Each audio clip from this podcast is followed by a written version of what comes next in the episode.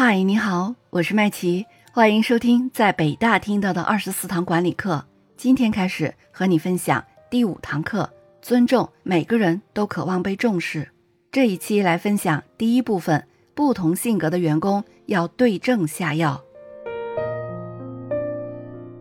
世界上每个人都不是十全十美的，单从性格上来看，总会有这样或那样的缺陷或者是不足。但是，只要自己了解了这些，并且有意识的去克服，并不是不可以改变的。可是，也有一些让人印象深刻的人物，比如说专家型的人，他们会认定他们自己对事情有权威的说法；权术型的人，他们拍马钻营，追逐权势；还有野马型的人，我行我素，为所欲为。对这类人，就应该具体的人具体对待了。虽然有些类型的人使人厌恶，但在他们当中也有成功的人物。原因就在于他们很了解自己，而且这些鲜明的个性对他的事业并没有形成阻碍，反而是一种助力。生活中还有一些个性较为温和的人，他们性格上的缺点看似没有什么负面作用，但事实上却严重阻碍了自己事业的发展。那么，作为一个企业管理者，怎样才能根据不同的性格的员工？来采取不同的措施呢？下面我就来给大家列举六种常见类型的人，一起来分析一下，看看你身边是否有这样的人。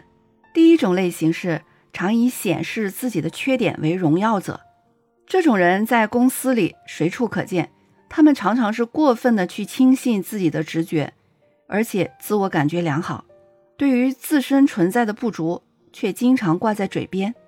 恐怕别人不知道，以此来表白自己是多么的严于律己，多么的敢于自我剖析。这种“你看我有多糟糕”的态度，总会有一天会影响到他的前途。最后，总会有人不想看这些缺点，而更糟糕的是，很可能因此把他整个人都否定了。还有第二种类型是过分表现自己的人，这种人同暴露自己缺点的人恰恰相反，他们以自吹自擂为乐事。仿佛见到人不讲自己的长处，别人就不了解自己一样。时间长了，总让人觉得很讨厌，更让人觉得这个人没有什么真正的本事可言，就只有那么一点点自我吹嘘的本事。第三种类型呢是悲观失望者，任何一种方案都有两种不同的意见，无论是反对还是同意。作为主持会议的人来说，总希望有人站出来讲出自己的意见。即使是反对的意见也是受欢迎的，可以说每个公司的会议上都存在着这样的人，他们的悲观言论能使先进分子的头脑冷静下来，这也是他们的作用所在。但是任何领导都不希望在自己的公司里有这种人的存在，这类人常常被派去干些事务性的杂事，从来不会被委以重任。假如你有这种情绪的话，一定要想办法把它给改掉。即使有时需要保持沉默，也不要贸然讲出你悲观的言论，否则只会破坏大家的情绪，甚至会影响到你在公司的地位。再来说第四种类型，喜欢单干者。这类人总的来说给人的印象还是不错的，他们工作积极肯干，任劳任怨，而且工作质量和效率都很高。唯一不足的是，他们总是喜欢独来独往，个人行动。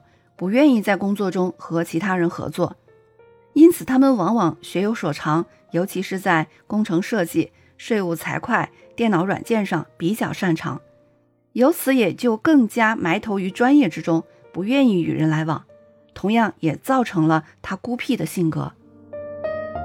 还有第五类，就是口是心非者，这种员工专门挑人家爱听的话去说，曲意奉承。但事实上却不能兑现。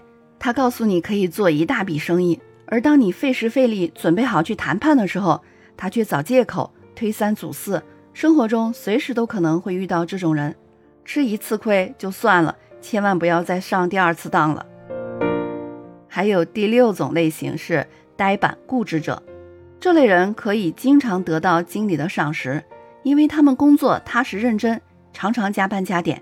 对于每一个细节问题都考虑得十分仔细和认真，他们对自己的要求也很严格，毫无松懈之意，不论是认真清理办公桌上的回形针与大头针，还是计算日程安排，他们都是一丝不苟的。这种人有时对细节斤斤计较，官腔十足。此时此刻，他把自己看成了你的主管一样，这也正是使你思维发生混乱的时候。千万别被他的虚张声势所诱惑。其实，当我们面对不同类型的员工的时候，只要能够进行合理安排，发挥并照顾他们的特长，他们会十分随和而努力的。正是由于他们学有所长，身怀绝技，所以他们的工作往往都很有成绩。但仅此而已。靠一技之长，并不能使他们的事业达到顶峰，往往只能达到中层的位置。这些人如果真有才能，他们反而可以成为你最可贵的伙伴。你可以与他们同谋共事，一起平步青云了。你更可以学习他们的长处，弥补自己的短处。青出于蓝而胜于蓝。真正的危险人物与野心抱负是毫不相干的，他们不会有什么出人头地的创举，只求得过且过。每个公司里都有这些例子，只是各不相同，各有所长。以上我们所说的这些人，并不能将大千世界的种种类型的人都包括在内，但也并不是说每一家企业总是被这些人所充斥着。你也不一定要把现实的人一一对号入座。也有过科学研究成果表明，在任何公司里，总有百分之十的人是难缠的，有百分之七十的人成为他们的牺牲品。作为管理者，我们应该做的就是让那剩下的百分之二十的人免受其害，并教他们识别出危险人物的方法。有了这些方法，你就胜利了一半，另一半就是教他们如何去防备了。好的，我们今天的内容就这么多。我是麦琪，你现在收听的是云略学习圈出品的《在北大听到的二十四堂管理课》。今天和你分享的是第五堂课。尊重的第一部分，不同性格的员工要对症下药。下一期我来分享第二部分，下属的自尊心伤不起。我们下期再见吧。